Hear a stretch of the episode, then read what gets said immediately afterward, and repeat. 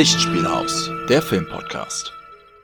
Hallo und ein ja etwas verspätetes frohes neues Jahr äh, wünscht Lichtspielhaus der Filmpodcast. Ähm, ich bin heute hier in etwas kleinerer Runde, aber nicht weniger ja nicht weniger fein. Äh, hallo Chris, grüß dich mein Lieber. Hallo und auch an alle Zuhörenden ein frohes neues Jahr. Obwohl ich äh, neulich gelernt habe, dass das wohl unhöflich sein soll, wenn man das nach dem 14. Januar noch wünscht. Aber ich finde es also okay. Hab, äh, ich habe für mich da so ein bisschen das Credo gesetzt, äh, sobald es noch nicht zweistellig ist, dann geht's. Also bis zum 9. kann man das noch gut machen. Bis zum 9. Aber man hat ja, finde ich okay. Oder 10. geht gerade auch noch, aber warum jetzt gerade der 14.? Weil es zwei Wochen sind? Ja. Habe ich gehört. Weil ich Weiß mein- nicht, gibt es keine Begründung. Weil ich meine, viele haben ja so bis zum 6., 7. oder so äh, Ferien, wenn sie zur Uni gehen oder so. Und dann siehst du ja zum Beispiel viele Kollegen auch einfach nicht vorher. ja, Und ich finde schon, wenn man, wenn man die dann erst am 8. oder so sieht, dann ist trotzdem noch okay, frohes Neues zu wünschen, finde dann ich. geht's noch, ja. So oder so, wir haben unsere Frist jetzt ein bisschen verpasst tatsächlich, aber das wollen wir wieder wettmachen mit einem ganz besonderen Schmank halt heute, ne, Chris? Ja, heute geht es um, äh, wir gucken noch mal auf das letzte Jahr, auf 2023, das ja wirklich fix umging, muss ich sagen. Also unglaublich, dass wir jetzt mittlerweile schon drei Wochen 2024 haben. Und wir gucken einfach mal, äh, was die besten Filme des Jahres sind oder was die besten Filme sind, die wir gesehen haben in dem Jahr. Ich glaube, Mauritz, da du ja nicht so viele Filme gesehen hast wie ich im vergangenen Jahr, äh, hast du das jetzt so gemacht, ne? Ja, genau, wie du gesagt hast, äh, das Jahr ging schnell rum. Ich glaube, das ist auch so eine Erkenntnis des, ich sag jetzt mal Alterns, dass jedes Jahr irgendwie äh, schneller rumgeht. Und ich habe dieses Jahr zwar auch ein paar Filme geschaut, aber natürlich bei weitem nicht so viele wie du. Und ich habe vor allem wenige tagesaktuelle Filme geguckt. Also eigentlich nur, wenn ich im Podcast, äh, wegen des Podcasts mit euch im Kino war Ja. oder so. Und ähm, deswegen habe ich überlegt, was sind denn Filme, die ich dieses Jahr das erste Mal gesehen habe. Und da habe ich versucht, so eine bunte Auswahl ähm, zu, äh, zu gestalten. Ist bei mir ziemlich ja, durcheinander, aber das wird bei dir vermutlich ähnlich sein und ähm, bin gespannt, äh, was du gleich so zu erzählen hast. Also bei mir sind es wirklich Filme, die ich dieses Jahr, genau, einfach das erste Mal neu entdeckt habe oder so oder mal endlich nachgeholt habe oder ja, und ähm, die sind auf jeden Fall ein bisschen schwer zu ranken, aber wir haben schon versucht, das natürlich in so eine spannende Reihenfolge zu bringen. Ne? Ja. Ja, also ich habe ähm, tatsächlich dieses Jahr viele gute Filme gesehen. Mm, Also ich fand, es war eigentlich ein ganz gutes Kinojahr. Es gab jetzt keinen Film, den ich persönlich jetzt mit 10 von 10 bewertet habe. Aber es gab äh, eine Menge 7 von 10 Filme und auch einige 8 von 10. Und ähm, genau, ich werde die Filme, denen ich 8 von 10 gegeben habe, hier zumindest mal erwähnen. Insgesamt sind es sechs, denen ich mindestens 8 von 10 gegeben habe. Ähm, und das heißt also, dass ich diese Filme wirklich sehr, sehr gut fand und äh, ja, jedem empfehlen würde. Ja, ist schon, ist schon spannend, ne? Das äh, mittlerweile, also man lebt ja in so einer, in so einer Zeit, wo man zum Beispiel, wenn man ins Restaurant geht oder so, immer sofort bei Google schaut. Und äh, sieben von zehn ist ja für uns für einen Film eigentlich schon eine stabile Zensur, würde ich sagen. Mhm. Wäre ja, das wären ja aber in äh, Google Sternensprache nur dreieinhalb. Ne? Und da würde man dann denken, ach ja, das ist nicht so gut. Also irgendwie sieben von zehn klingt auch besser als dreieinhalb Sterne, ne? Da bei den Google-Bewertungen ist es natürlich anders, weil äh, die Restaurants und so natürlich meistens positiv bewertet werden. Ne? Weil erstmal können natürlich die Leute, die dort arbeiten und die, ja, können die ja alle selber bewerten. Und manchmal kriegst du ja auch bei Lokalen dann nochmal so ein Extra oder so, so ein Getränk aufs Haus, wenn du eine gute Google-Bewertung machst. Und Echt? ist natürlich, ja, ist natürlich leicht zu manipulieren. Von daher, also äh, 6 von 10 ist für mich die Grenze, wo ich sage, den Film kann man auf jeden Fall ganz gut, kann man auf jeden Fall gut gucken. 5 von 10, ab da wird's dann auf jeden Fall eher negativ. Aber ich glaube, das haben wir Mhm. ja in diesem Podcast auch etabliert. Ich mag einfach das gesamte, äh, den, den gesamten Ausmaß der Wertung auch zu nutzen, ne, wenn man das äh, kann. Also, dass jede Wertung Auf jeden Fall. auf jeden Fall mal vorkommt. Genau. Sonst macht natürlich nur, nur, nur wenig äh, Sinn. Also ich hab, muss sagen, dieses Jahr jetzt nicht so viele überragende Filme äh, gesehen. Letztens ja eine ganz vernünftige Komödie, die wir in der nächsten Folge besprechen wollen. Aber jetzt habe ich ähm, vor zwei Wochen äh, tatsächlich mal die Tribute von Panem nachgeholt. Mhm. Ein, ist ja auch ein recht großes Franchise, was jetzt wieder so ein bisschen wiederbelebt werden soll. Hast du den gesehen, den allerersten? Den allerersten habe ich gesehen, danach aber nichts mehr. Hm. Ja.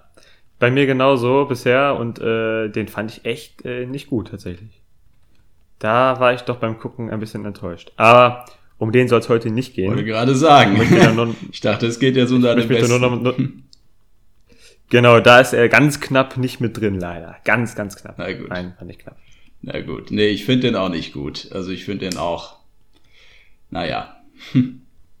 Was richtig assi ist, den gab's immer auf allen möglichen Portalen. Mhm. Äh, alle, also alle, alle vier Teile. Und jetzt, wo dieser neue rauskam, haben die den, haben die alle runtergenommen. Und ich wollte dann mit, äh, wollte den dann gucken mit, äh, mit Kara gemeinsam. Und dann, ähm, ja, gab's, äh, gab's den bei Amazon Prime, wenn du dieses Paramount, ich weiß, nee, es war irgendein extra äh, Prime-Abo, so, keine Ahnung, wo du so eine Woche abschließen konntest für den ersten Film, Mhm. so. Und dann haben wir gedacht, logischerweise, okay, der ist drin, dann werden da ja Teil 2, 3 und 4 auch drin sein, haben gar nicht weiter recherchiert. Ja, von wegen, Teil 2 bis 4 waren da nicht drin. Also, komplett äh, frech, wie die wirklich nur, weil jetzt der neue rauskam, die wieder überall runternehmen bei diesen Streaming-Diensten und so. Das ist schon scheiße. Deswegen bin ich echt mittlerweile wirklich dabei, obwohl es eigentlich natürlich nicht mehr so zeitgemäß ist, echt mal bei Filmen, die man mag, die Blu-ray zu kaufen. Auch wenn es die Filme auf Netflix oder so gibt, einfach weil die den immer runternehmen können, wann sie wollen, ne? Ja. Ja. Also bei Netflix, ich weiß nicht, wie oft die da schon geschrieben haben, hier, letzte Chance, Stromberg zu gucken, danach ist es weg. Und äh, trotzdem ist Stromberg immer noch da am Start, weißt du? Zum Glück. Ja. Ja, also mittlerweile, es gibt ja meistens irgendeinen Streamingdienst, wo es läuft, ob es dann nicht bei Netflix ist oder sonst wo, und dann kann man ja auch, wenn man jetzt wirklich nur einen Film sehen will, eben so ein Probeabo da machen. Habe ich jetzt auch kürzlich mal bei RTL Plus gemacht, weil da gab es einen Film, den ich sehen wollte, nur bei RTL Plus. Und das habe ich dann natürlich sofort gekündigt, weil was willst du mit RTL Plus, ne? Aber trotzdem, Äh, äh, ich sammle ja auch noch Filme auf Blu-ray und DVD und äh, eher auf Blu-ray, aber das mache ich dann doch noch sehr gern. Vor allem, weil es halt auch viele sehr gute Filme halt auch nirgendwo gibt. ja, das stimmt. Ich glaube, RTL Plus durch die ganzen aktuell sehr beliebten Trash-Formate, ich glaube, die können sich auch vor Kundschaft nicht äh, beschweren, sage ich jetzt mal. Jetzt kommt auch die neue Dschungelcamp-Staffel und so, ne? Ja, Das sorgt natürlich wieder für neue Einnahmen, ne? kannst natürlich die auch einfach so normal auf RTL gucken, ohne was zu bezahlen, aber da ist natürlich Werbung mit drin. Ne? Boah, also ich muss echt sagen, ich glaube, wenn du jetzt wirklich mal wieder normal Fernsehen schaust, also klar, auf YouTube und so, oder, oder ne, gibt's ja auch Werbung ohne Ende, aber ich glaube, wenn du wirklich Fernsehen schaust, da ist ja wirklich ein Drittel der Zeit Werbung. Das ist schon heavy. Ja, Aber gut, dann wollen wir mal zu unseren Filmen kommen, die unser Jahr so ein bisschen mitbegleitet haben. mhm. Möchtest du loslegen oder soll ich anfangen? Wie viele hast du denn jetzt? Ich habe, äh, hast du auch fünf? Also ich hätte sechs. Sechs, okay. Ja. Ja, dann äh, wärst du ja schlau, wenn du anfängst, ne? Okay, ich fange mit meinem Platz 6 dann einfach mal an. Wie gesagt, äh, sechs Filme, die ich mindestens acht von zehn Punkten gegeben habe. Und da habe ich. Äh, Ach, das, ach das, war- das war deine, okay. Ja, ja, genau. Okay, das ist spannend. die Begründung für die Top 6. ähm, da habe ich äh, auf dem sechsten Platz einen Superheldenfilm. Und zwar ein Animationsfilm. Spider-Man Across the Spider-Verse. Den zweiten Teil der animierten Spider-Man-Reihe. Den ich zweimal sogar im Kino gesehen habe. Und der mir wieder sehr, sehr Ach, gut auf. gefallen hat. Ja. Er ist vor allem visuell Also- eine absolute Wucht. Ja. Ja. Ja, sehr spannend. Ich, den ersten habe ich auch geliebt, den zweiten habe ich noch nicht geschaut, weil ich habe gehört, dass ähm, der nicht ganz sozusagen nicht ganz komplett ist. Also dass es sich fast mehr lohnt, noch auf den dritten zu warten. Ja, das ist richtig. Der endet ähnlich wie Spoiler Dune sehr offen, aber anders als Mhm. Dune äh, hat er trotzdem einen gewissen Climax. Also er baut trotzdem auf was auf Das, und, ach, dann ist gut. und das Ende ist auch. Also es ist halt ein offenes Ende.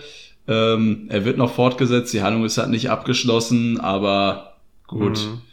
Ähm, das finde ich eigentlich okay, wenn man es vorher weiß. Ne, wenn man's, ich wusste es auch, bevor ich ihn das erste Mal gesehen habe. Wenn man es nicht weiß, habe ich wirklich die Reaktion im Kino, die waren schon dann eher negativ, ne, darauf, dass er noch nicht ja. zu Ende ist. Aber ich sag mal so, trotzdem hat der Film extrem gute Bewertungen gekriegt, ist bei Letterboxd und bei IMDb, glaube ich, bei beiden in der Top 30 oder Top 40 der bestbewerteten Filme überhaupt gelandet. Ja, ähm, bei IMDb hat er eine 8,6. Ja. Ja, und ähm, er ist, er ist sehr, sehr großartig. Er ist fantastisch animiert. Er ist fast ein bisschen, also so animiert, wie man es wirklich noch nie vorher gesehen hat. Äh, nochmal der Stil von dem ersten nochmal wirklich einen draufgesetzt, weil er auch sehr mit den Stilen wechselt und so. Und er erzählt auch mal eine Superheldenhandlung, die so gar nicht ausgelutscht wirkt irgendwie. Ich meine, hier gibt's zwar auch wieder so ein Superhelden-Team, dann von, von Spider-Leuten, ähm, aber. Ja, auch das Multiversen-Ding. Ja, auch dieses Multiversen-Ding, genau. Aber es ist hier trotzdem nochmal anders erzählt, als, als wir es bisher oder als ich es bisher gesehen habe. Ähm, und ich finde, der hat viele Twists und Turns, die einem, ja, die echt mal anders sind. Und er hat viele lustige Charaktere auch, lustige Figuren. Und ich hatte zweimal sehr, sehr viel Spaß damit.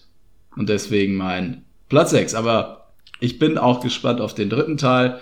Äh, wenn der dann natürlich ganz mhm. kacke ist, kann es auch sein, dass äh, der hier nochmal in meiner Gunst sinkt. Aber ich gehe jetzt mal nicht davon aus, da die ersten beiden ja wirklich sehr, sehr gut waren. Also ich war vom ersten auch ein Riesenfan von dem Stil. Ähm, ja, werden wir den zweiten auf jeden Fall auch bald anschauen. Ähm, und finde auch, ja, also die haben wirklich einen ganz neuen Anstrich gegeben. Ich glaube, einige kommen auch mit diesem Animationsstil nicht ganz so gut klar. Ich finde den extrem schön. Ja. Und hilft mich auch mit zu den besten Spider-Man-Filmen. Der erste Teil, das wird soll eben noch besser sein. Bin ich also sehr gespannt. Weiß gar nicht, warum ich den noch nicht geschaut habe. Aber da bin ich, muss sagen, fast überrascht, dass der bei den nur auf Platz 6 ist, weil der hat ja wirklich extrem gute Kritiken bekommen. Ja, das. Da bin ich gespannt, was da, was da noch so, da noch so kommt. Sagt natürlich, dass es ein sehr, sehr gutes ja. Filmjahr war, einfach. Ja. Was hast du mhm. denn bei dir auf dem fünften Platz? Also ich starte direkt äh, mit was rein, was wir, glaube ich, extrem selten auf diesem Kanal hatten äh, und zwar einer Dokumentation mhm. namens ähm, Girl Gang von Susanne Meures äh, auf Netflix. Behandelt äh, ja das Leben der 14-jährigen Influencerin, äh, ich glaube, sie heißt Leo Balis. Ähm, wenn man ein bisschen in diesen Sphären unterwegs ist, ein Gesicht, das man bestimmt schon mal gesehen hat. Und ich habe den äh, relativ erwartungslos angemacht. Und es ist jetzt auch äh, beileibe kein äh, Meisterwerk, aber halt wirklich gut gemachte Doku die äh, ja sehr erschreckend ähm, die Probleme aufzeigt oder einfach das Leben aufzeigt, äh, wenn du selber mit 14 schon sozusagen eine Menge Geld verdienst, äh, Werbedeals an Land ziehst, wie das dein Leben beeinflusst ähm, und du einfach nicht mehr, ja, also also als die Doku startet, ist sie glaube ich 13 oder 14 mhm. und gegen, ich glaube, die begleiten sie bis glaube ich 16 wird oder so. Also wirklich Jahre, wo du als Teenager viele Sachen erlebst, ähm, ja, die sie einfach nicht äh, erleben darf oder kann. Ähm, ganz spannend dabei ist die äh, Dynamik, dass ihre Eltern auch größtenteils, oder ich glaube, ihr Vater ist äh, auch ihr Manager. Mhm. Und ja, das sorgt einfach dazu, dass ähm, in dieser Doku sehr oft dieses Gefühl rüberkommt. Natürlich, wie gesagt, es ist über einen sehr, sehr langen Zeitraum gedreht worden. Und natürlich können die das auch immer so und so schneiden. Aber in dem, was man in der Doku sieht, wirkt es wirklich mehr wie ihr Manager als ihr Vater. Und das äh, ist sehr, sehr hart anzuschauen. Und ähm, ich frage mich wirklich, also wie diese Doku gedreht wurde, weil ähm, ja, diese Familie insgesamt, die Mutter auch, so schlecht bei wegkommen und du einfach nur denkst, das ist ja wirklich jetzt kein Fall fürs Jugendamt, aber es ist schon heavy, mhm. weil es irgendwann auch so in die Richtung geht, dass es dann auch wirklich so gefühlt nur noch der Job des Vaters ist. So. Ne? Und dann soll sie zum Beispiel ja ganz ehrlich irgendwie Werbung für Dinge machen und dann sagt er dann so, nee, mach das nochmal und so und so und so. Und es ist, ja, ist ein ganz, ganz faden, hat einen ganz faden Beigeschmack. Wenn man sich auf Instagram und so herumtreibt, dann natürlich sieht man tausend Influencerinnen und ähm, ja, ist ja klar, du siehst nur die Fotos und die fertigen Ergebnisse, aber gerade bei diesen jüngeren Influencern, was ja auch äh, eine riesen Dynamik ist, auch durch TikTok und eben, ja, Instagram eben, wie gesagt, äh, was da immer dahinter steckt und wenn sie plötzlich zur zur Versorger der Familie werden und ähm, ja, hat mich nochmal so abgeschreckt und so sensibilisiert für das ganze Social Media Thema. Äh, ich meine, klar, auf Influencer wird schnell äh, geschimpft, sage ich jetzt mal, aber dieser Film, ähm, auch wenn er, wie gesagt, also die Doku, auch wenn sie jetzt auch kein Meisterwerk ist, aber ist schon gut, kann man gut nebenbei gucken, aber ja, da bleibt auf jeden Fall teilweise schon der Kloß im Halse stecken, was da so passiert. Ne? Mhm. Ne? Ja, hört sich interessant ja. an. Aber ist es denn, ist denn die Hauptfigur in irgendeiner Form sympathisch oder ist sie eigentlich eher so mhm. zum Kotzen? also es gibt, es ist, ähm, ich würde jetzt auf gar keinen Fall jetzt auf ein Kind rumhaten, weil es ist halt, ja. ich glaube, sie verstellt sich halt nicht. Natürlich gibt's äh, Szenen, wo sie ähm, wie halt ein Teenager ist, so ein bisschen störrisch ist oder so ein bisschen anstrengend einfach, äh, ne, Pubertät halt, so will ich ihr gar nicht vorwerfen. Aber oft ähm, merkst du auch, dass sie einfach auch keinen Bock hat, von ihrem Vater sich so rumschubsen äh, zu lassen. Dann gibt es natürlich auch wieder schöne Momente, wenn sie zum Beispiel reisen darf oder eben Sachen von ihren Sponsoren geschenkt bekommt oder so, wo es ihr wieder gefällt. Und ähm, sie macht das auch bis heute noch durch, ist mittlerweile auch erwachsen und macht es immer noch. Ich hoffe mittlerweile ohne, ähm, ohne ohne die äh, Führung ihrer Eltern, wobei ich mir das eigentlich fast nicht vorstellen kann.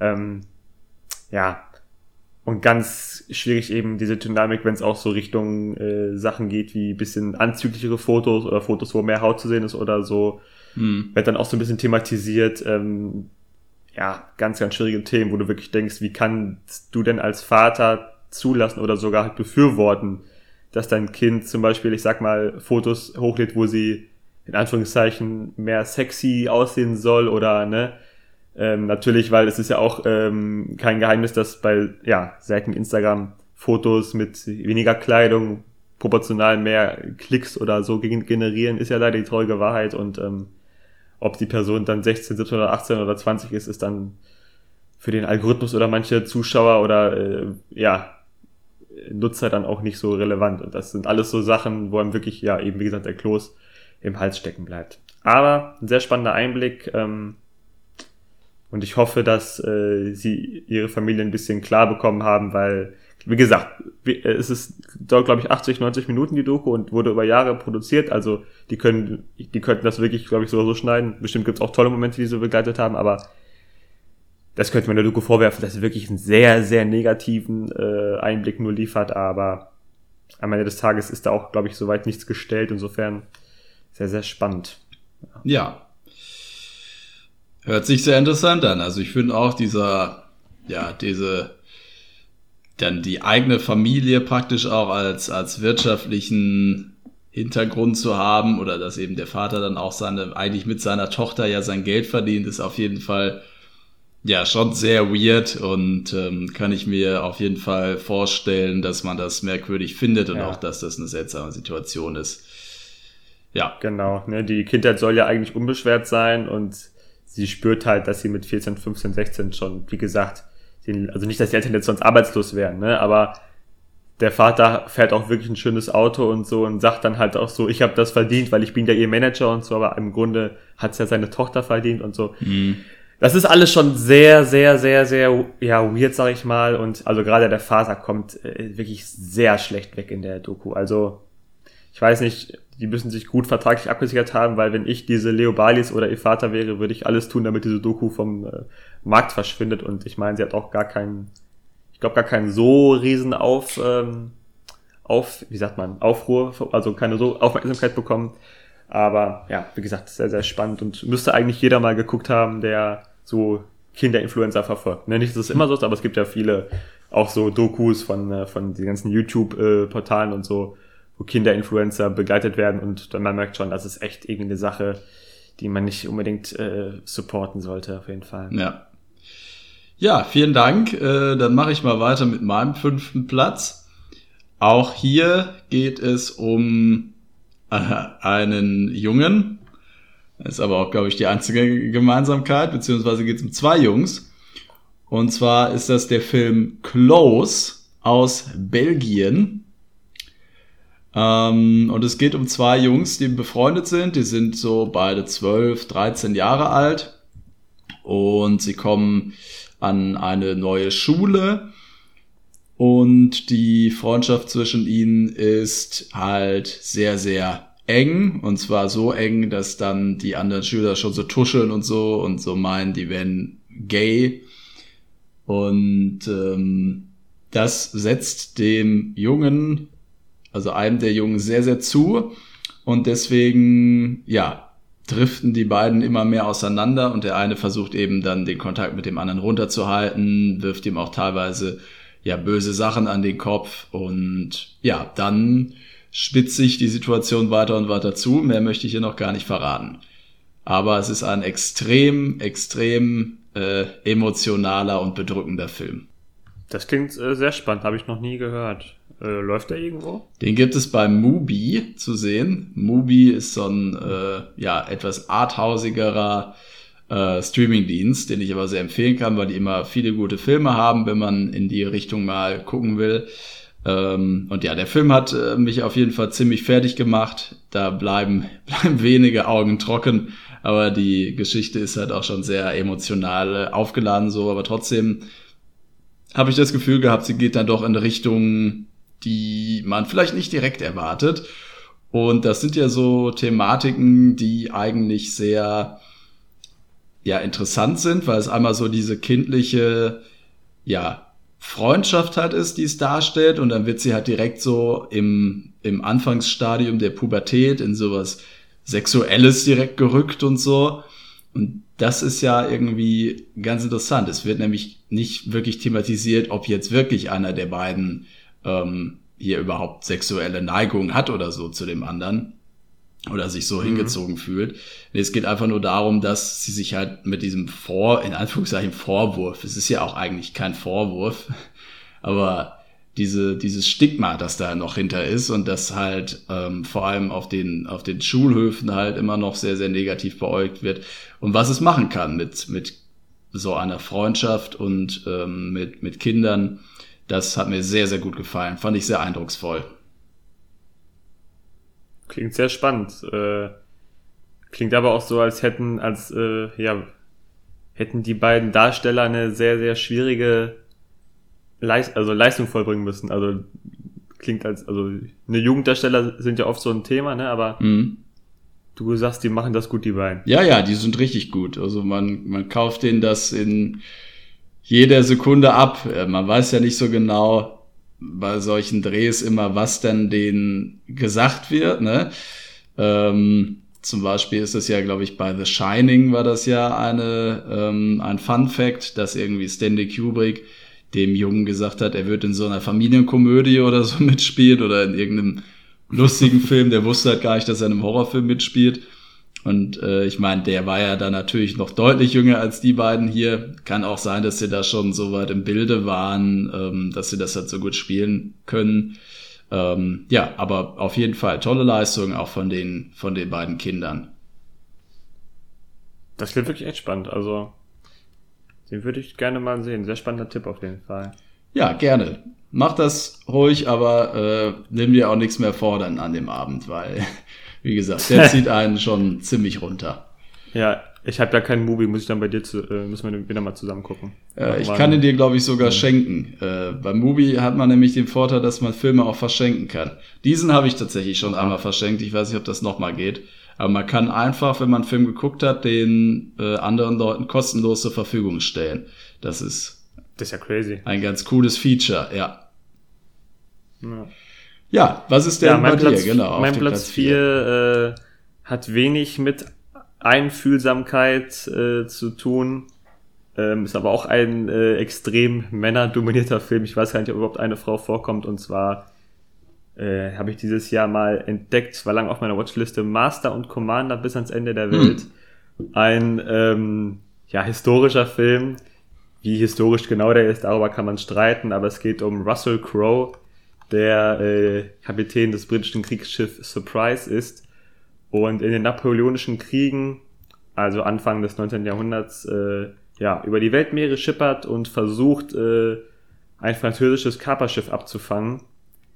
Die werden dann aber komplett auseinandergeschossen und der Rest des Films besteht quasi darum, äh, daraus, wie Russell Crowe und seine Crew ja, es ist so ein bisschen Katz und Maus Spiel, was eigentlich ganz äh, ganz äh, spannend ist, weil die äh, ich glaube Ar Archeron heißt glaube ich die französische äh, das französische Schiff ist deutlich größer, sehr eindrucksvoll und man muss sagen, das Schiff lebt wirklich von äh, das, das, Schiff der Film der Film lebt wirklich äh, von ähm, ja seinen seinen äh, Szenenbildern oder eben von diesen Schiffen, die wirklich so fantastisch aussehen. Wenn man natürlich ein Flair dafür hat, ne, du weißt, ich bin ja großer Fan der See und Schifffahrt und dem ganzen Kram. Mhm. Ähm, deswegen hat er mich sehr äh, beeindruckt. Auf jeden Fall ein Film, der auch von seinen Actionsequenzen äh, auch mal so ein Fluch der Karibik äh, durchaus in den Schatten stellt. Also da knallt's wirklich richtig.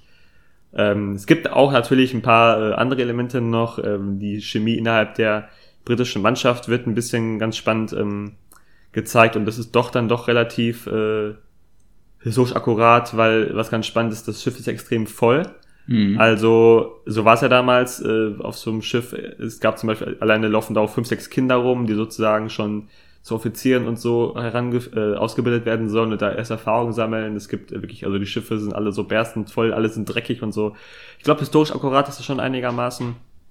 Ist jetzt auch kein überragendes Meisterwerk, war ein für mich sehr guter Actionfilm, spannendes Katz-und-Maus-Spiel, stabile Performances und ähm, auf jeden Fall ein tolles, äh, ja, tolles äh, Werk, wenn man Spaß hat an Schifffahrt und äh, Seeschlachten und ähm, diesem Katz-und-Maus-Spiel. Das, was echt ganz gut ist. Also auch die Franzosen haben noch einige Pfeile im Köcher und wie gesagt, gerade die Schiffe sehen so toll aus. Kann ich sehr empfehlen. Ist jetzt auch kein ganz kurzer Film, 130 Minuten, genau von 2003. Aber macht auf jeden Fall Spaß. Ja. Finde ich auch. Ich finde, er ist ein bisschen unterschätzt auch mittlerweile. Ist ja ein bisschen. Der wird oft vergessen, ne? Bisschen untergegangen. Haha. gerade auch hier, gerade auch hier dieser äh, Schiffsarzt, der eine ganz große Rolle spielt. Ja. Äh, der eigentlich die ganze Zeit lieber die Natur da ein bisschen untersuchen wollen würde und so. Das ist schon eine ganz schöne, ganz schöne Dynamik auf jeden Fall. Also macht Spaß. Und es ist auch ganz spannend, ähm, dass auch damals schon äh, ein Krieg zwischen England und Frankreich quasi vor Südamerika ausgetragen wird. Ne? Das ist ja, mhm. ja, das ist schon spannend, wie, wie global damals schon die Konflikte waren. Ja. Ja, ja, also auf jeden Fall. Ein sehr cooler Film, finde ich auch sehr atmosphärisch. Man ist halt so die, den Großteil ist man ja auf diesem Schiff irgendwie einge, ähm, ja, ist man gefangen auf diesem Schiff und man kriegt diese Atmosphäre auch irgendwie ganz gut mit, die man da so hatte, ne? Ja. Auf jeden Fall. Die Angst, diese Klaustrophobie, die, ja. wie voll es da auch ist, ganz schlimm. Naja. Definitiv. Kann man gerade auf Disney Plus Einer streamen übrigens. Genau, genau, genau. Da habe ich ihn auch gesehen. Einer der Filme, wo man wirklich denkt, schön, dass ich da nicht dabei gewesen bin. Ja. Aber da habe ich noch einen Film, wo das so ist. der kommt gleich noch. Na gut. gut, gut. Dann mache ich erstmal weiter mit meinem Platz 4 ja, also wenn es zwar so tolle Filme schon Platz 6 und 15, da bin ich auch gespannt, was da noch so kommt. Ja, jetzt wirst du vermutlich ein bisschen skeptisch werden, aber den Film, ich fand ihn einfach fantastisch. Ich, ich finde, es ist, als ich ihn das erste Mal gesehen habe, dachte ich danach kurz, es ist der vielleicht der beste der Reihe. Nachher habe ich dann überlegt, hm, es gibt einen, der ist auch noch ähnlich gut. Und zwar ist es ähm, ein Marvel-Film. Es ist Guardians of the Galaxy 3. Da bin ich aber jetzt wirklich äh, überrascht. Ja. Ich fand den, ich fand den so toll. Und wenn ich sage beste der Reihe, meine ich nicht von den Guardians, also auf jeden Fall meiner Meinung nach der beste, sondern aus dem ganzen Marvel-Universum. Ich fand, wir hatten in diesem Jahr echt, ich habe mir auch Ant-Man and the Wasp angeguckt. Das ist für mich der schlechteste Film im Marvel-Universum. Nicht Ant-Man and the, Ant-Man Quantum Mania, der dritte da jedenfalls. Ähm, da muss man auch erstmal schaffen. Ja, also der ist, ist ganz furchtbar. The Marvels habe ich mir nicht angeguckt, aber der soll ja auch ganz, ganz mies sein. Also irgendwie hat man das Gefühl, das ganze Marvel-Universum ist so seit zwei Jahren, eigentlich seit Endgame, so im Abwärtstrend. Aber hier ist wirklich noch mal einer der besten Marvel-Filme überhaupt gemacht worden, finde ich. Denn es ist der Abschluss der Guardians-Trilogie. Es hat mal wirklich eigentlich nichts zu tun mit, mit den ganzen anderen MCU-Zeug. Es wird sich wirklich fokussiert auf die Figuren im, ähm, von den Guardians. Es erzählt eine tolle Geschichte um äh, den Rocket Raccoon, ähm, der hier wirklich zu einem der tiefgründigsten Charaktere irgendwie überhaupt wird. Und Was? ja, ja, ist so. Ich fand's, ich war richtig, richtig erschrocken, wie äh, sehr mich dieser Film auch berührt hat. Ich hab, ich kann mich nicht dran erinnern, dass ich im Kino jemals, als ich einen Film geguckt habe, so viel geheult habe wie hier bei Guardians of the Galaxy 3. Was? Ja. Äh, ich, ich glaube, ver verarscht mich. Nein, es ist so. Es ist mein absoluter Ernst. Ich fand den Ja, fantastisch. ja, also, das äh, muss ich sagen. Und Das überrascht mich wirklich. Und ich war auch vorher, ich mochte zwar auch ähm, den zweiten Guardians vor allem gerne, weil der mich auch sehr berührt hat, aber ich war jetzt auch kein Riesenfan von den Guardians vorher. Aber ich finde, hier ist wirklich noch mal merkt man, wie sehr, oder habe ich gemerkt, wie sehr mir diese Charaktere doch irgendwie ans Herz gewachsen sind. Der Film ist lustig, der hat auch teilweise wirklich richtig lustige Szenen, ähm, der ist herzlich, der hat herzzerreißende Szenen, die extrem traurig sind. Und ich finde, er hat hier noch mal ein, oder James Gunn hat jetzt noch mal seinen letzten Guardians-Film dafür genutzt, um ein extrem wichtiges gesellschaftliches Thema aufzugreifen. Und das in einem äh, Blockbuster noch mal eine größere Aufmerksamkeit dem zu geben. Und das finde ich auch ähm, grandios, wie er das umgesetzt hat. Und insgesamt ist das für mich ein perfekter, sehr, sehr runder Film gewesen. Und wie gesagt, extrem berührend. Ich kann ihn nur empfehlen.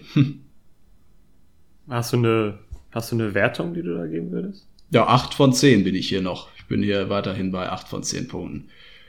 Ah, ja. Und der einzige andere jetzt, äh, MCU-Film, der von mir 8 von 10 gekriegt hat, ist halt Endgame, den ich auch äh, Mhm. sehr, sehr gut fand. Und deswegen, da würden die sich so ein bisschen streiten, wer da der Beste ist. Ähm, ja, sie sind ähnlich, Spielt der- ähnlich stark, finde ich. Spielt der denn vor oder nach äh, Endgame? Danach. Naja. Ja.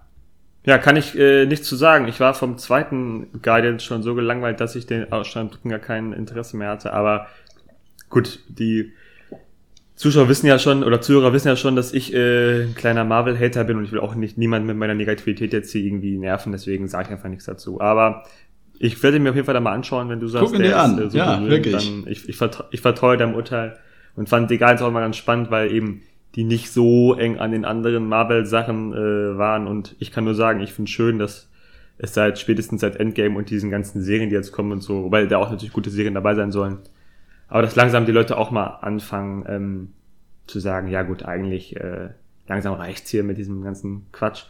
Äh, aber spannend, ich hätte nie gedacht, dass du den über äh, Spider-Man rankst. Sehr spannend. Ja, doch. Hat er. Er hat mir besser gefallen als Spider-Man. Wenn ich ihn nochmal ähm, gucke und er mich dann nochmal so umhaut, kriegt er vielleicht ja sogar äh, die 9 von 10. Vielleicht. Ja, er ist ja auch immer, er ist auch immer, so wie gesagt, so, so Tagesform, ne? Und äh, ja, ist ja auch ganz klar, haben wir auch schon mal öfter besprochen im Kino. Also, da wirkt jeder Film eigentlich nochmal natürlich anders, ne? Also ich will gar nicht wissen, wenn ich Dune äh, zu Hause geguckt hätte, wie schlimm ich den dann gefunden hätte. Im Kino war ja schon nicht so, na, das lassen wir. Ja, Sehr aber spannend, hier, okay. hier ist es halt nicht nur die, die Bildgewalt oder so, sondern halt auch wirklich die Story ähm, und vor allem eben die, die Hintergrundstory von Rocket, die hier einfach so berührend ist, dass ich glaube, dass der auch zu Hause gut funktionieren kann. Ich bin gespannt. Also gerade Rocket und Groot sind ja auch Fan-Lieblinge natürlich. Äh, bin da sehr Ja. gespannt. War auch immer mein Favorit von den Guardians, der Rocket. Und ich muss hier noch einmal sagen, Fariadim, man kann sich den sehr, sehr gut auch auf Deutsch angucken, weil Fariadim finde ich fantastisch in seiner Synchronarbeit hier bei Rocket. Finde ich richtig Mhm. gut. Ja, das ist mir auch immer auf, po positiv aufgefallen bei den äh, ersten beiden Teilen. Okay. Den lag's nicht. Ja, nee, äh, wie gesagt, guck ihn dir gerne nochmal an. Ich bin da sehr gespannt, was du äh, darüber denkst, als jemand, der ja dem Marvel-Universum noch weniger äh, zugetan ist, würde ich jetzt mal sagen, als ich. Äh, aber ich gehe jetzt auch mal stark davon aus, dass das jetzt definitiv der, der letzte Marvel-Film ist, den ich gut finden werde. Und es Ja. ist halt auch wirklich ein Abschluss jetzt für die Guardians. Es kann sein, dass da vielleicht Ja. noch mal irgendwie eine Serie so auf Disney Plus kommt, aber meine Güte, dann sollen sie es machen. Es ist ein sehr runder Schlusspunkt. Ja, aber wir wissen ja bei Disney, die sind nicht gut darin, äh, Serien zu beenden, die noch gut Geld bringen. Ne? Aber wir sind mal gespannt. Ich weiß gar nicht, wie erfolgreich der in den Kassen war, aber Der wird schon seine, seine Gelder gut eingespielt haben. Der hat so andere 800 Marvel-Filme waren Millionen gemacht, glaube ich. Ah, weil 850 andere, Millionen. andere Marvel-Filme waren auch schon jetzt schon kleinere Flops, ne, die Mhm. auch wirtschaftlich sich nicht gelohnt haben. Und man merkt ja auch bei manchen Marvel-Filmen, dass auch mittlerweile die Effekte und so nachlassen, also die Budgets vielleicht auch kleiner werden. Naja, äh, anderes Thema für eine andere Folge auf jeden Fall. Ja, aber vielleicht Mein sehen Platz Sie jetzt mal, äh, dass es hier auch weiterhin um Qualität geht. Ja, also dass die Filme, die einfach gut sind, mehr Erfolg haben als Filme, die nicht so gut sind. Das wäre ja mal eine Erkenntnis. Ich hoffe. Ja, meiner Meinung nach sind die aber auch mit Filmen, die nicht, äh, nicht gut waren, lange sehr gut durchgekommen. Das ist ja das große Problem gewesen. In der Vergangenheit ja, aber Das- das hat sich jetzt ein bisschen gewandelt. Ja.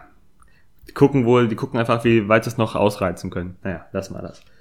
Ja, mein Platz drei ist ein bisschen äh, nicht gemogelt, aber den haben wir dieses Jahr schon besprochen in unserer letzten Duo-Folge. mhm.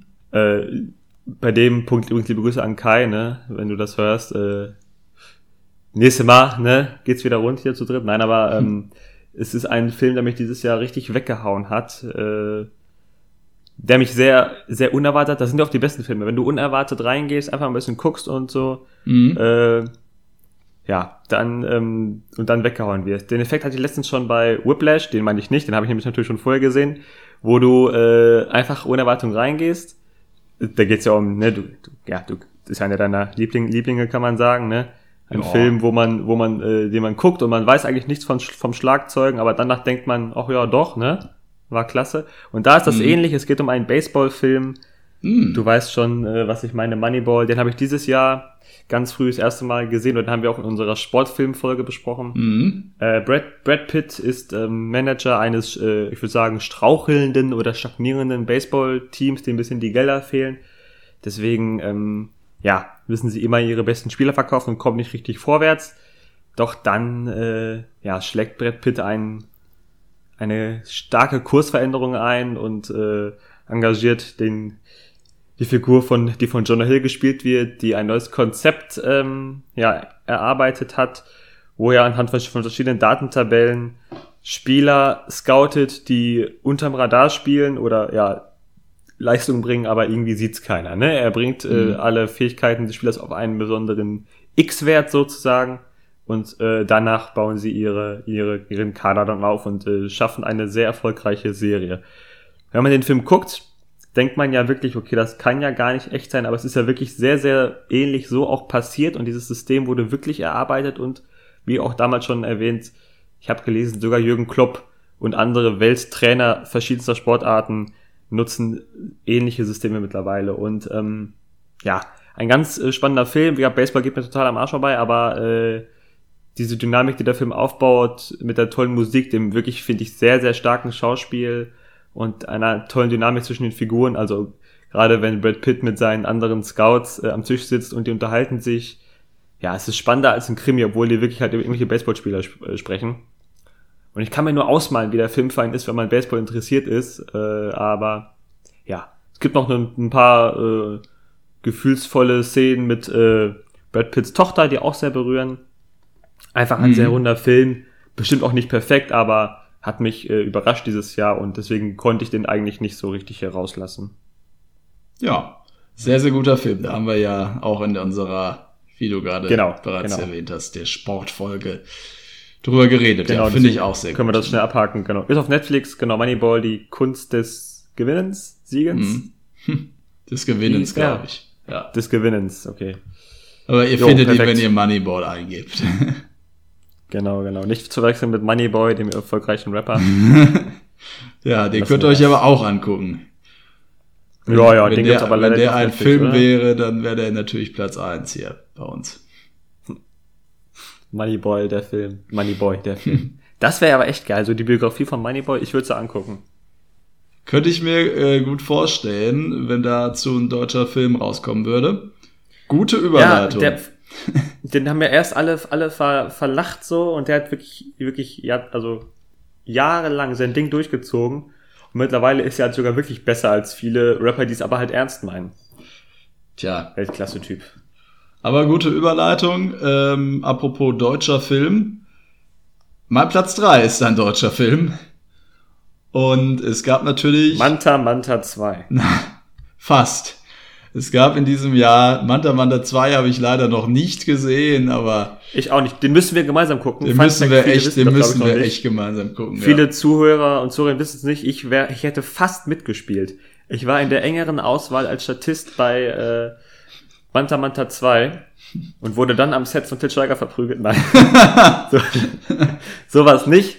Aber die haben, die haben geschrieben, ja, sie sind in der engeren Auswahl, per SMS sogar, ne, auf ganz seriös. Krass. Sie sind in der engeren Auswahl, halten sie sich diese Tage bereit und dann haben sich nie wieder bei mir gemeldet. Frech. Also, aber ich war in der engeren Auswahl. Ich hätte Tja. fast beim schlechtesten deutschen Film aller Zeiten mitgespielt. Vielleicht hättest du ihn ja noch retten können. Aber äh, ja, da freue ich mich drauf, den irgendwann mal zu gucken, weil der soll ja Selbst wirklich, schuld, wenn sie mich nicht wollen. der soll ja wirklich so furchtbar auf jeder Ebene sein. Deswegen ich, ich freue mich drauf. Ja. So, Vor allem der erste ist echt okay. Auch nicht toll, aber wirklich okay. den ersten habe ich auch noch nicht geguckt. Müssen wir, müsste ich da noch nachholen.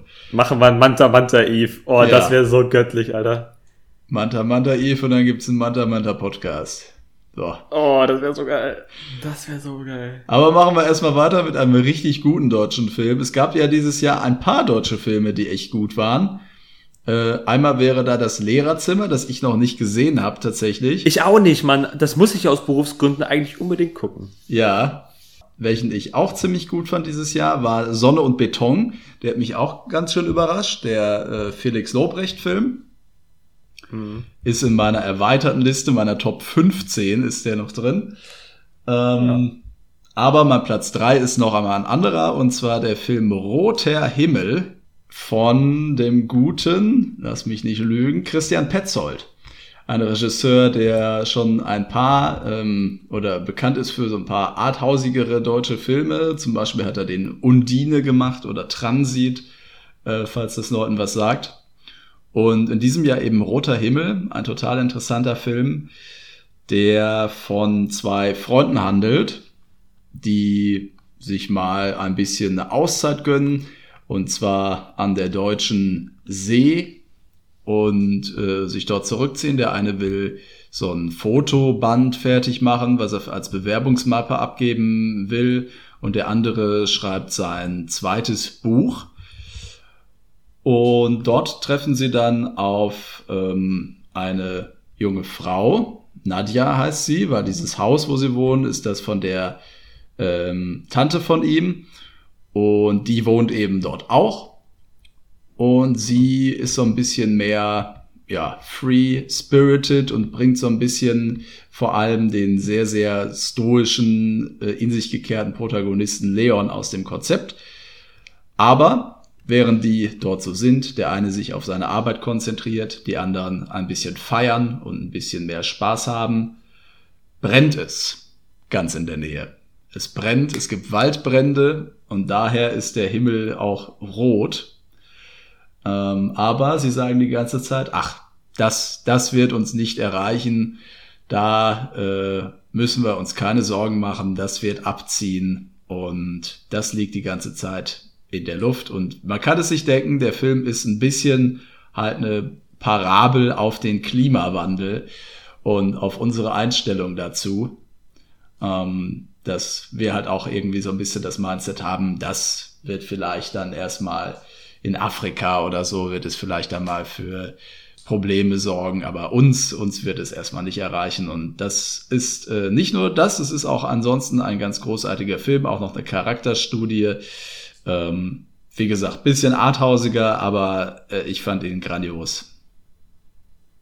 Ja, klingt sehr spannend. Ich habe schon gerade gelesen, natürlich auch noch nie gehört, im Gegensatz zu Sonne und Beton und das Lehrerzimmer habe ich von dem noch nie was gehört. Äh, Mhm.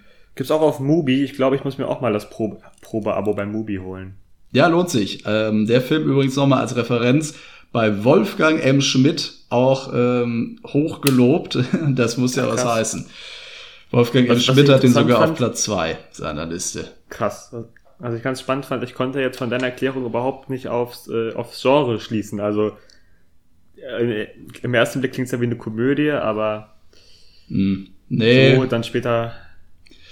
Ja, wenn, also Freunde im Ferienhaus ist ja oft so ein bisschen, ne? Hier, wie heißt nochmal der? Wie, nein. Bisschen wie Kindsköpfe, ne? Kommt Adam Sandler auch vor in dem Film? nee, Adam Sandler kommt leider nicht vor. Ja, schade. Aber ja, cool. ähm, es ist, ja, also es ist so ein bisschen, also der ist auch so ein bisschen lighthearted, der ist jetzt nicht nur komplett ernst, so dass man jetzt sagen könnte, ist jetzt ein bitter ernstes Drama, der macht auch auf jeden Fall Laune. Mhm. Aber ähm, er hat halt auch viele ernste Töne und ist auch sehr poetisch dann hinten raus. Ähm, also schwierig. Es ist halt so ein Film, der ist halt sehr einzigartig. Den kann man gar nicht so richtig in ein Genre packen. Aber das sind ja auch häufig dann sehr gute Filme, finde ich. Das stimmt wohl.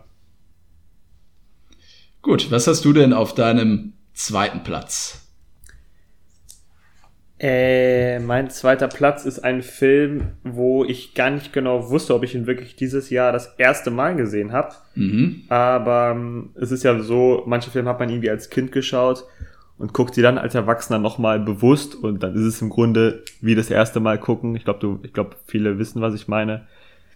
Da mhm. habe ich mir dieses Jahr mal äh, in einer ruhigen, in einer ruhigen, einem ruhigen Abend Prinzessin Mononoke zu Gemüte geführt. Mhm. Ein, äh, ja, natürlich unfassbarer Klassiker, äh, ein Film, den viele wahrscheinlich gesehen haben, ist ja von 97 äh, meines Wissens nach, äh, auch Ghibli, äh, ein Ghibli-Film, der ähm, auch äh, so ein bisschen, nicht das Thema Klimawandel, aber die Dynamik zwischen Mensch und Natur ein bisschen thematisiert. Das passt ja jetzt eigentlich ganz gut.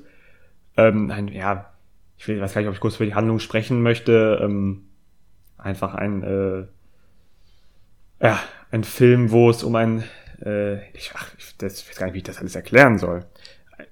Chris, hilf mir mal aus der Patsche hier. Ich bin gerade, habe gerade einen kleinen, ich, weiß gar nicht, ich finde die Worte gar nicht für den Film. Was denn? Was soll ich dir sagen? Wie, wie kann man die Handlung grob zusammenfassen? Das finde ich total schwer. Naja, es geht um einen einen jungen, ja, was ist er, ein Prinz, Ashitaka, ne? Ich, meine, der ist Prinz, meine ich, ja. Mhm. Und er wird praktisch mit einem Fluch belegt, weil er einen, ähm, einen Waldgott tötet. Und er sucht jetzt nach einer äh, Rettung vor dem Fluch, gerät aber gleichzeitig in einen Konflikt von einem ähm, Dorf, das eben Ressourcen aus der Natur holt und äh, Menschen, die eben diese Natur äh, beschützen wollen.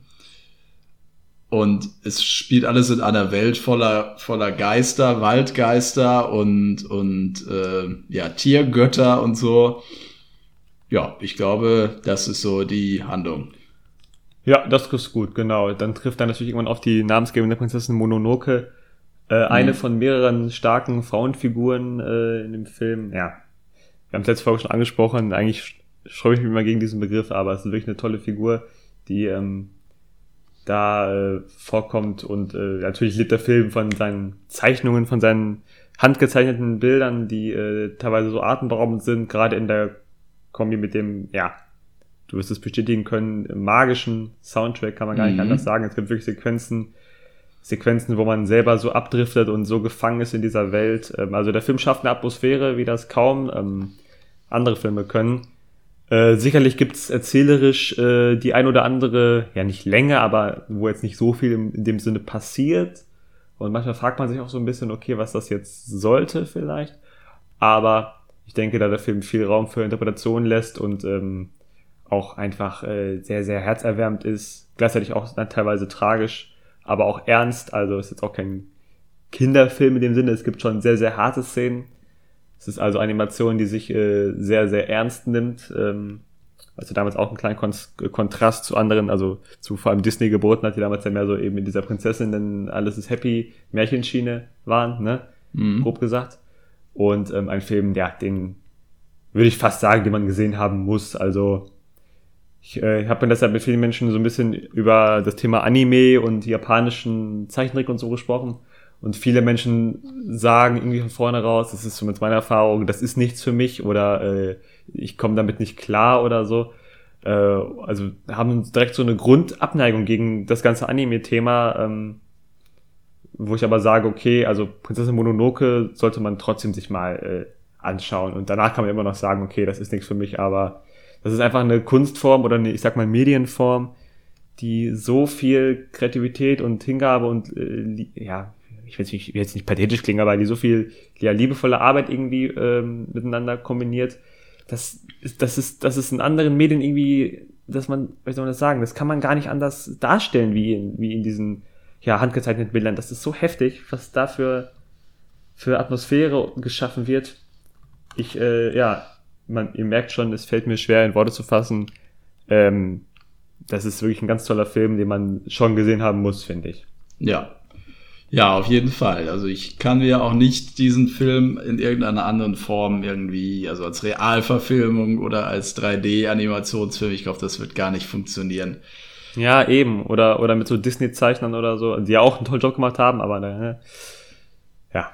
Aber nee, das wird, das wird hier nicht passen. Der Film ist, so wie er ist, jedenfalls, äh, ja, perfekt eigentlich. Also für mich auch einer der besten Anime-Filme überhaupt.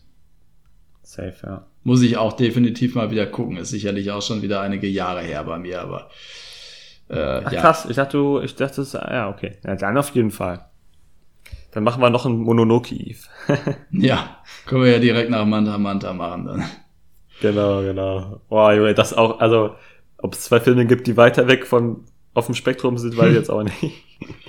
Aber ähm, allein diese Sequenz mit dem Waldgott da, wie er sich von dem Tier verwandelt, wie er sich aufrichtet, das ist. Das ist, ja, das ist heftig. Auch diese ganzen krass. kleinen äh, Waldgeisterlinchen, die immer da rumlaufen, also ja. voll heftig. Ja. Diese kleinen Weißen, also. Ja. Und wenn dann der Wind durch die Bäume da, ach, einfach heftig, also. Und der Soundtrack, naja. Muss man gesehen haben, kann man, wie gesagt, mit Worten nicht erklären. Auf jeden Fall. Okay. Dann äh, mache ich mal mit meinem zweiten Platz weiter wenn es in Ordnung ist. Gerne. Äh, ich habe mir ist aufgefallen, meine Top 3 ist sehr, sehr politisch irgendwie.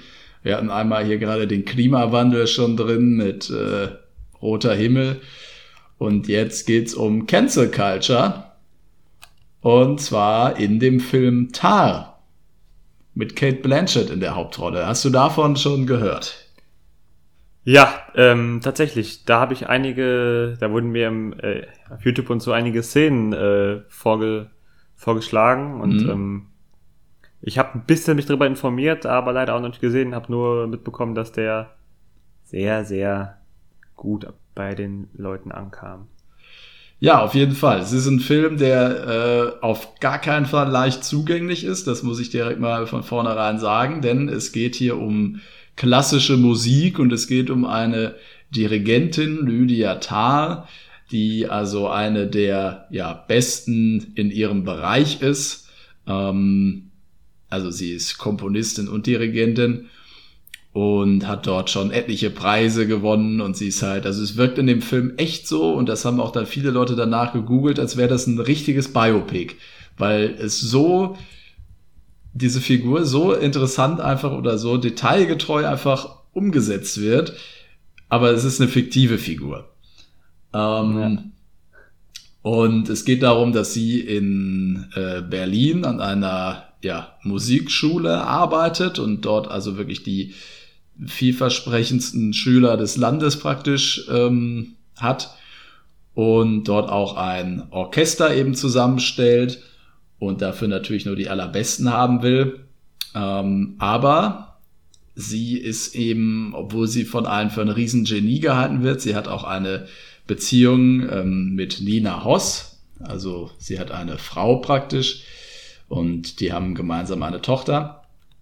Aber sie ist eben auch nicht äh, frei von Fehlern, sondern ähm, ja, es wird lange offen gelassen, ob sie eventuell noch ein weiteres Verhältnis haben könnte, ob sie vielleicht, ja, von ihrer Position aus etwas, ähm, ja, also äh, es ist eigentlich eine Geschichte von Machtmissbrauch, sagen wir mal so. Ähm, mhm. Aber das wird lange oder das wird eigentlich immer offen gelassen, ob das denn jetzt tatsächlich so passiert ist oder nicht. Und das finde ich total interessant, weil das ja auch so ist, wie wir es meistens mitkriegen, wenn jetzt wieder es darum geht, ob irgendein berühmter Mensch äh, gerade gecancelt wird, weil er das und das gemacht haben soll, es diese und jene Vorwürfe gab. So kriegen wir das ja dann auch mit. Wir haben ja dann eigentlich in den allermeisten Fällen, außerdem, außer es gibt jetzt irgendwie ein Gerichtsurteil oder so, in den allermeisten Fällen wissen wir es ja einfach nie genau. Und so lässt der Film es auch offen und überlässt dem Zuschauer die Interpretation, was er jetzt davon hält. Und das ist total interessant, wie das auch so switcht im, im Laufe des Films. Aber es geht in dem Film auch noch um viel mehr, denn der wird auch ein bisschen zu einem Thriller, der wird ein bisschen zu einem, ich will nicht sagen Horrorfilm, aber sie fühlt sich dann auch immer mehr und mehr verfolgt und äh, es geht auch auf jeden Fall auch auf ihre Psyche und das ist äh, total interessant und es ist vor allem äh, hier von Kate Blanchett eine der besten äh, Darstellungen, die ich in diesem Jahr, also in diesem Jahr definitiv, aber vielleicht auch sogar überhaupt gesehen habe. Ja, sehr spannend. Also leider auch nirgendwo zu sehen aktuell, vielleicht noch zu neu, aber klingt wirklich sehr, sehr spannend, finde ich. Ja, wenn es den irgendwo gibt, äh, dann, dann guckt euch den an. Er ist wirklich auch ein Film, über den man lange diskutieren kann. Aber wie gesagt, es ist kein einfacher Film. Ähm, aber für mich auf jeden Fall ein sehr, sehr guter Film. Hm. Auch recht lang wahrscheinlich, ne? Mm, ja, zweieinhalb geht der, glaube ich, zweieinhalb Stunden. Ja. Aber ja, ja. ich finde, es fühlt sich nicht so lang an. Also der hat sich für mich nicht gezogen oder so. Und ich habe auf jeden Fall auch Bock, den nochmal zu gucken. Äh, und das ist ja dann auch irgendwie ein gutes Zeichen. Hm. Mhm. Ja, sehr spannend. Und er sieht toll aus. Er sieht, er ist grandios gefilmt. Den werde ich auf jeden Fall anschauen, wenn sich die Chance ergibt.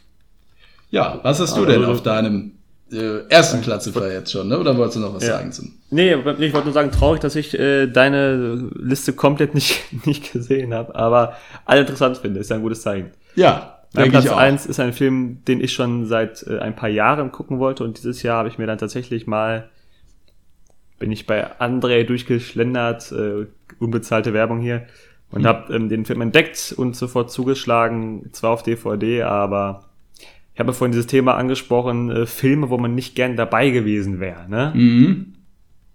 Und da ist der Film aber ganz weit oben auf der Liste. Es handelt sich um den Film Der Name der Rose mhm. mit äh, Sean Connery, ähm, der in einem abgelegenen Kloster im 14. Jahrhundert spielt, wo eine Reihe mysteriöser Todesfälle passiert. Hast du den gesehen? Äh, nein. Nein. Habe ich leider nicht gesehen. Äh, Habe ich aber auch schon ewig auf meiner Guckeliste. Ja, gebe ich dir gern die, die DVD. Also, Sehr gern. Wo, wo fange ich bei dem Film an? Also, genau. Sean Connery spielt ein, ein äh, Franziskanermönch, ja, ist richtig, Franziskanermönch, der ähm, mit einem, mit seinem Schüler sozusagen äh, eigentlich einen Diskurs auf, ähm, in einem äh, abgelegenen Kloster in den italienischen, es sind nicht die Alpen, es ist eine andere Gebirgskette, da, wo fehlt mir natürlich der Name, auf jeden Fall ein abgelegenes Kloster mitten auf einer Gebirgskette, äh, abgeschieden von der Außenwelt, äh, nur ein kleines Dorf ist noch daneben. Dort soll er eigentlich bei einem theologischen Diskurs äh, mitmachen aber er wird dann in eine ja, Mod-Serie äh, hineingezogen und ähm,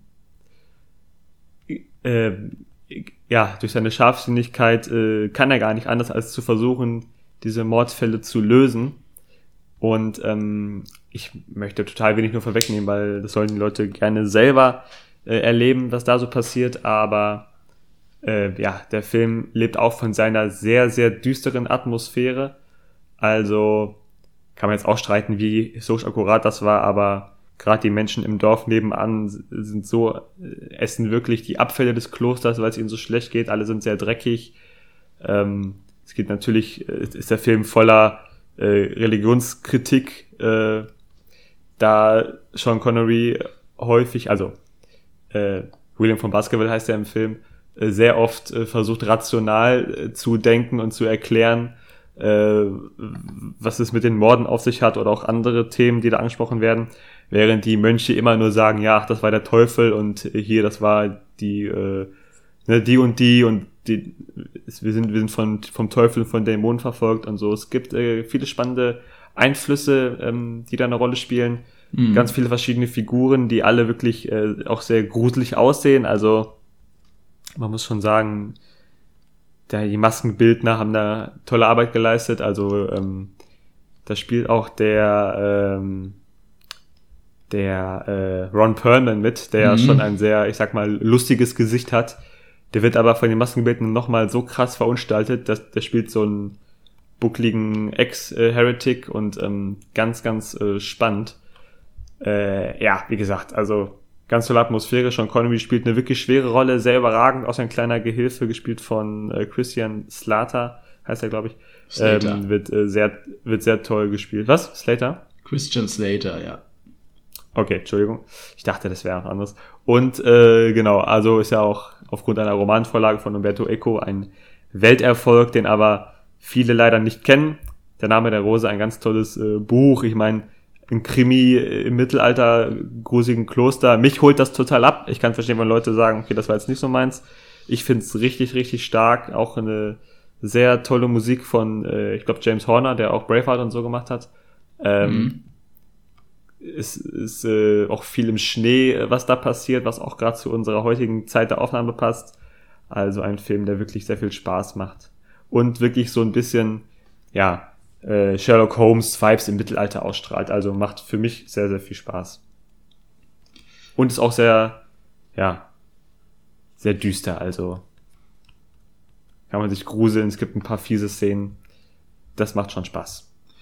Ja, ist natürlich ein, äh, ein großer Klassiker, der auch in Deutschland, glaube ich, sehr, sehr erfolgreich war. Ist auch eine Ähm, deutsche, ich glaube, deutsch-französische, italienische Produktion. Ah, okay. Von, äh, von 86, leider aktuell, glaube ich, auf keiner Streaming-Plattform, aber ein, gilt als einer der underratedsten Filme der 80er, so kann man sagen. Ja, ich werde mir gerne mal die DVD von dir ausleihen. Ich habe mir gerade mal Ron Perlman angeguckt, wie er da aussieht mit diesem einen Zahn. Das ist ja richtig übel. Ja, ja, also, Oh da gibt's noch, also, er ist schon mit der Härteste, aber es gibt noch ganz andere Figuren, also, so richtig nett sieht da wirklich fast keiner aus, muss man sagen. Ja. Naja, also finde ich eigentlich auch reizvoll grundsätzlich die Thematik und äh, diese, dieses Kloster ähm, kann ich mir doch sehr atmosphärisch auf jeden Fall vorstellen. Hm. Äh, ja, aber also habe ich, habe ich großes Interesse und da du ihn ja jetzt wirklich so gut fandst, ihn sogar noch über Prinzessin Mononoke äh, zu packen, werde ich ihn mir wohl auch Ja. bald mal angucken. sind vielleicht schon so auf einer Ebene, würde ich sagen. Aber ja, das, das macht meine Liste ja aus, extrem schwer zu vergleichen. Also ja, sehr, ich, also man kann die Filme natürlich nicht miteinander in äh, Relation setzen, aber war schon mein Film des Jahres, weil ich den auch schon so lange sehen wollte. Ja. Ich meine, ich einfach, einfach diese, diese Thematik Mittelalter finde ich auch, auch extrem spannend und so. Wenn man wirklich mal darüber nachdenkt, dass wirklich Mönche da so die, ja, so die Elite waren, die, die waren die Mediziner, die haben, das waren die Forscher, das waren die einzigen, die lesen konnten und so.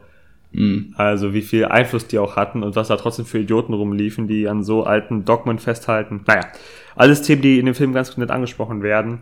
Eben alles während William von Baskerville ein, eine mysteriöse Mordserie ähm, klären will, die wirklich bei der Auflösung sehr, sehr äh, überrascht und ähm, ja, genial, finde ich, äh, aufgelöst wird. Aber naja, das muss jeder selbst beurteilen natürlich. Okay, vielen Dank.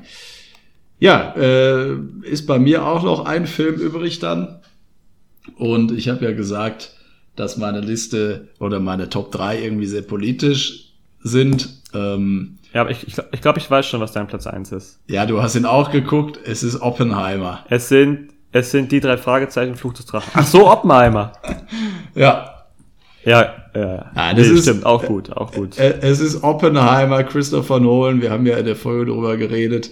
Ähm, hat mich hier mal wieder komplett aus den Socken gehauen äh, mit diesem Werk. Ein, ein Film, der eben sehr politisch ist, der davon handelt, dass man eigentlich, ja, auch wenn man sein, alle sein Können und sein Schaffen für eine Sache gibt und äh, die vermeintlich in, in vernünftige und gute Hände legt, äh, ist es einfach gar nicht möglich bei so einer zerstörungswütigen Waffe wie der Atombombe. Ähm, ein Film, der kritisch umgeht natürlich mit Oppenheimer, ähm, aber auch mit, mit allen, die sonst äh, damals daran gearbeitet haben. Äh, besonders auch in einer grandiosen Szene mit dem damaligen US-Präsidenten Harris Truman. Und ja, für mich einfach ein, ein grandioses Werk hier mal äh, Christopher Nolan in einem anderen Terrain als sonst, aber trotzdem grandios. Wir haben ja in der Folge genug darüber geredet. Ähm, ich fand ihn ja deutlich besser als du. Wir haben ihn ja gemeinsam im Kino gesehen. Und bei dir taucht ja, er in der Top 5 ja auch nicht auf. Nee, ich habe den aber bewusst rausgelassen. Also okay. äh, der ist auf gar keinen Fall schlechter als die äh, Influencer-Doku. Also ich habe okay. den bewusst rausgelassen. Äh, aber wenn er, äh, also er hätte auf jeden Fall auch bei mir reingekonnt, so ist nicht. Das ist ja ein toller Film, ohne Frage. Ja. Ja, also wie gesagt, hört euch gerne nochmal unsere Folge von damals an, ähm, über Barbenheimer, ähm, was wir dazu zu sagen hatten. Ja, für mich einer der besten Filme, die Christopher Nolan gemacht hat. Ich will ihn auf jeden Fall auch nochmal noch mal ansehen. Äh, ein sehr, sehr wichtiger Film und auch ein Film, der, der sehr, sehr gut in die Zeit passt. Ganz, ganz grandiose Darsteller, vor allem Cillian Murphy. Wahnsinn in der Rolle. Ähm, aber auch alle anderen, auch Matt Damon fand ich richtig gut. Robert Downey Jr., ähm, in seiner kleinen Rolle, äh, der gute Gary Oldman. Ja, also das ist ein Cast da das ist, also das ist für mich so ein, so ein Film, der sticht einfach so sehr heraus. Das ist so einer, der, wo ich sagen kann, okay, das wird mal in 20, 30 Jahren ein großer Klassiker sein. Ja, von daher mein Platz eins geht in diesem Jahr an Oppenheimer. Ja, sehr spannend. Also, genau, wir haben schon lange darüber gesprochen. Viele, also, ja, für viele schon der Film des Jahres. Andere haben ja gesagt, es gibt bessere Nolan-Filme. Sehr, sehr spannend, aber ja, es gibt ja, auf jeden genau, Fall ja unterhaltsamere Nolan-Filme, ne? Also ich glaube, es kommt ja. immer darauf an, was man, was man jetzt will. Aber ich finde es toll, dass Christopher Nolan sich hier nochmal in so ein ganz anderes Terrain ja begibt. Ähm, mhm. Weg von seinen, jetzt, er hat ja natürlich mit, mit der Dark Knight-Reihe ähm, Superhelden-Kino ganz neu belebt und dann hat er ja viele Filme gemacht, die so mit der Zeit spielen. Inception, Tenet, Memento, Interstellar. Ähm, und jetzt natürlich mit Dunkirk hat er auch ja bereits einen äh, historischen Film gemacht, aber hier mit Oppenheimer nochmal ein Biopic. Ist, äh, ist ja was ganz anderes, ist natürlich an der Oberfläche ein trockener Stoff, aber ich äh, habe mich nicht gelangweilt bei dem Film. Also ich fand ihn, ich fand ihn trotzdem, trotz seiner drei Stunden Laufzeit, fand ich ihn einfach immer interessant. Ich war immer mit den Augen an der Leinwand festgeklebt und äh, ja, für mich ist das hier auf jeden Fall der, der größte Film des Jahres. War auch irgendwie gar keine, keine so große Frage, ob ich den jetzt auf die Eins nehme, irgendwie. Hier stimmt, habe mich auch extrem auf den, auf den gefreut damals und der ist ja auch ein toller Film, so ist es nicht. Schon sehr gut. Jo. Dann sind wir durch mit unserer Liste. Ich hoffe, ihr konntet Aber noch einiges, die ein oder einiges abgearbeitet heute da. Ja, definitiv. Ich hoffe, ihr konntet noch die eine oder andere Empfehlung mitnehmen. Ähm, ob es äh, Filme sind von aus diesem Jahr oder eben von, äh, von einigen der letzten Jahren, die du jetzt ja noch hier präsentiert hast. Ich denke, da kann man doch, äh, hat man jetzt wieder viel zu gucken, zumindest bis zu unserer nächsten Folge. Ja, das wenn, wenn es wieder heißt, nicht zu sagen. Genau. wenn es wieder heißt Lichtspielhaus, der Filmpodcast, dann wieder zu dritt. Macht's gut, Leute.